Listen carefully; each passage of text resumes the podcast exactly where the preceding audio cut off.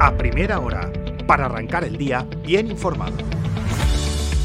Buenos días, es martes 25 de julio de 2023 y estas son las principales noticias de la mañana en última hora. Les habla Marina Ramos. Para hoy se prevén cielos nubosos que podrían dejar alguna precipitación ocasional al sur de Mallorca. No se descarta que venga acompañada de barro y de tormenta. Durante el día se notará un respiro en las temperaturas. Las máximas bajarán hasta quedarse entre los 28 y los 31 grados. Vamos ya con los titulares. El PP y Vox retoman en secreto las negociaciones para sellar un pacto en Cort. Se han reunido estos días con la máxima discreción.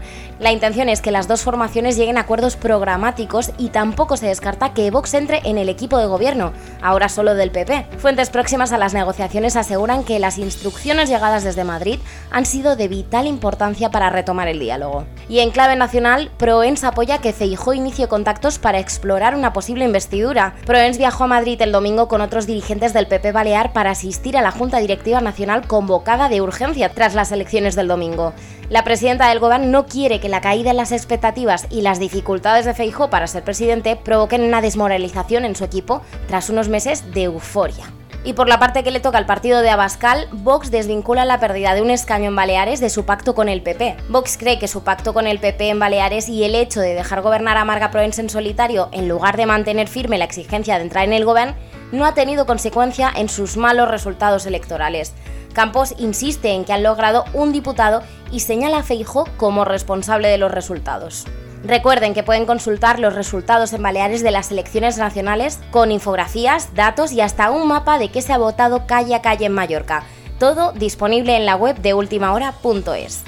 En sucesos, la Policía Nacional investiga el hallazgo de dos cadáveres en un descampado de Manacor. Uno de los fallecidos llevaba desaparecido 13 días y es miembro de un conocido clan de la zona. Y seguimos hablando de clanes, esta vez de droga. El clan del Pablo, desarticulado este mes en Mallorca, distribuía la droga entre sus puntos de venta, atención, con un coche de Lipsalud. Un técnico realizaba el reparto de droga vestido de sanitario para no levantar sospechas. En Parforana continúan las fiestas en los pueblos. Ayer los cosiers llenaron las calles de Algaida de color y emoción al son de sus bailes. Y la mulasa bailó ayer de nuevo rodeada de camisas blancas en Manacor. Vamos ya con los deportes. Sile Larin, un fichaje a fuego lento. El director deportivo del Valladolid asegura que el Mallorca no mejora su oferta por el canadiense, aunque admite la necesidad de vender y que el delantero quiere seguir en la liga. Quien sí ha conseguido regenerarse es el Atlético de Baleares. El club blanquiazul cierra un undécimo fichaje del verano y compensa la quincena de bajas para lograr el reto de la permanencia. Hasta aquí las noticias más destacadas a primera hora de la mañana en Mallorca. La información, ya saben, actualizada y al completo en la web de ultimahora.es. Pasen un feliz martes.